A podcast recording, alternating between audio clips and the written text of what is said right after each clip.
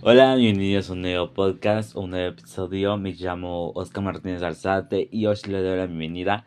Soy licenciado en Psicología y Universidad Latinoamericana. Pronto comenzaremos a hablar de un tema muy importante como padres o maestros educativos en la cual vamos a aprender de estos temas interesantes que cuestionan mucho en lo que nos hace pensar en la psicología.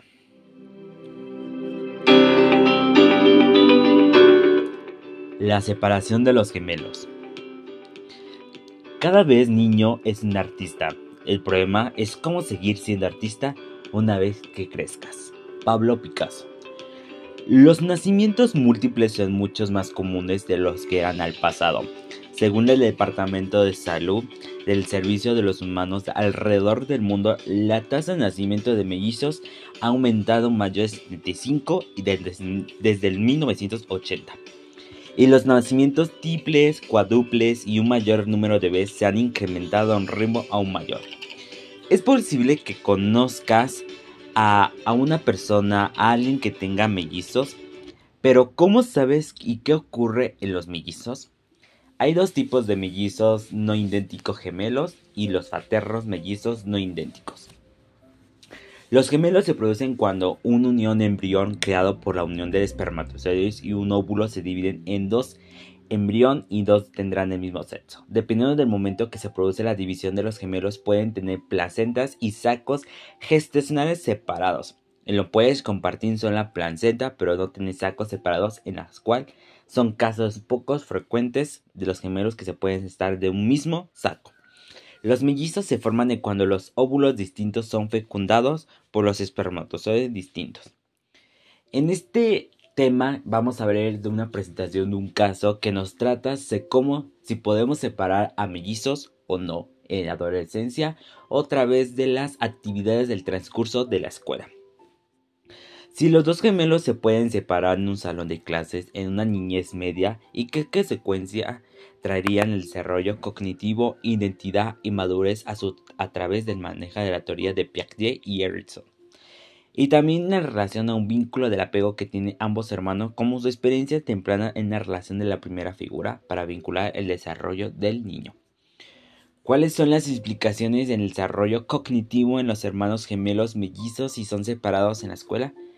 Bueno, si es mejor una buena opción u otra, afirman que un niño es diferente, y no es posible generalizar sobre las funciones mejores para otros gemelos, ya que han visto varios gemelos en separado de los 5 años sufrían generar problemas de conducta interna, miedo, llanto, ansiedad durante el primer año. Observa la separación que nuevo en casos de los micocitos, este es el caso que separa más adelante pierde competencia lectoras. Hay que separar a los gemelos cuando uno ejerce la voluntad del otro, cuando uno de ellos tiene mucha más desarrollo en lenguaje, cuando ambos son muy nerviosos, retorno mental, cuando tienen una relación conflictiva, cuando se comparan continuamente y son competitivos.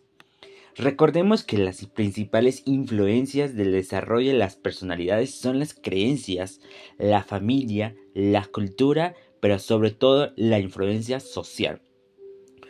Pues la socialización de los hermanos gemelos mellizos en la misma institución pueden variar dependiendo de muchos factores, como la personalidad de los niños, el entorno escolar y el apoyo en los padres educativos. ¿Habría diferencias en la formación de la personalidad de los hermanos gemelos? Según la teoría del desarrollo de la personalidad de Ward Upward, la formación de la personalidad de un individuo es una influencia por una combinación de factores genéticos, ambientales, en caso de gemelos, gemelos o mellizos que comparten la misma carga genética, como interacciones sociales, roles perspectiva, autonomía y competencia, el desapego. La separación de las aulas es solo una mucha de factores ambientales que podrían influir en la formación de su personalidad y los efectos pueden variar dependiendo de las circunstancias específicas y características individuales de los hermanos gemelos. El miedo de la separación de los padres muchas veces observan cuando se llevan a dar un, paso y al otro se quedan con mayor recasa. Los niños se extrañan y preguntan uno por el otro. Vuelve a estar bien cuando nuevamente están juntos. Tienen que poder aprender de tolerar la separación en las que no se pueden dar al menor grado entre los hermanos de distintas edades. Un puerto seguro muchas veces es lo, mejor, es lo mejor de los gemelos que se consuelan mutuamente. Los padres observan que buscan como esa cuando la noche hay una tormenta o cuando los niños reciben una niña paterna, ¿no? Por lo mismo, las madres con cualquier ser humano, una persona de apego social especial, el grupo de los gemelos vieran como esta edad adulta, recurre más como los gemelos de los padres.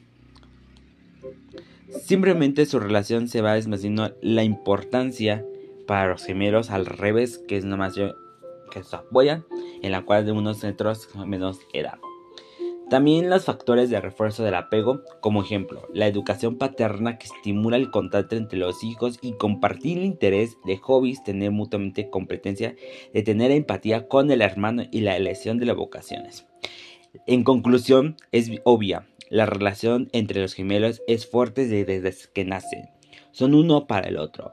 Las personas con apego dentro del marco de la teoría de Joe Bobby entre los no cambian a mayor edad, los gemelos adultos continúan siendo una persona de apego sin uno del otro. Una de las recomendaciones yo siento que es difícil para que no los gemelos entiendan vínculo de gemelos, para que los niños pequeños estén juntos, que estén divirtiendo, que estén apapachándose. Y si bien la investigación limitada que no existimos, que si se ha demostrado que un caso clínico que los gemelos los podemos separar, no lo han demostrado básicamente real. Si no tenemos estudios, casos críticos y podemos ahí ver que existe diferentes cosas en la hora de poder separar un gemelo, en la cual el apego, las vinculaciones en social, eh, la ansiedad, eh, pues son muchas cosas que nos pasa a todos, ¿no? Pero los gemelos son como hermanos nunca separados.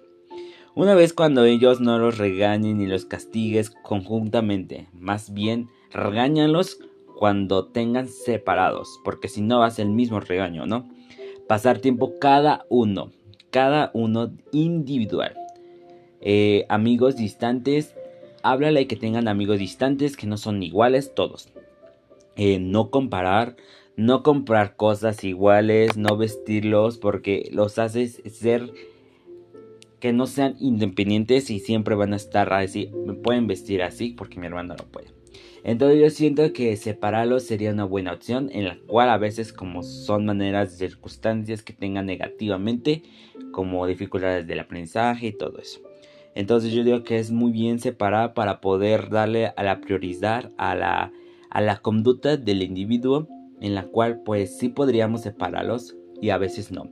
Pero cada padre como ustedes deberían de captar que si podría separarlo o no pero ustedes es su responsabilidad. Nosotros les damos recomendaciones, yo les doy recomendación que no, que sí, porque es algo que cada quien son diferentes, cada quien tiene una entidad que los vuelve ser únicos. Pues me despido, me da gusto que estén aquí escuchando este podcast. Y pues les mando un fuerte abrazo y un fuerte beso, que pues nos vemos en el otro episodio. Y hasta luego, cuídense.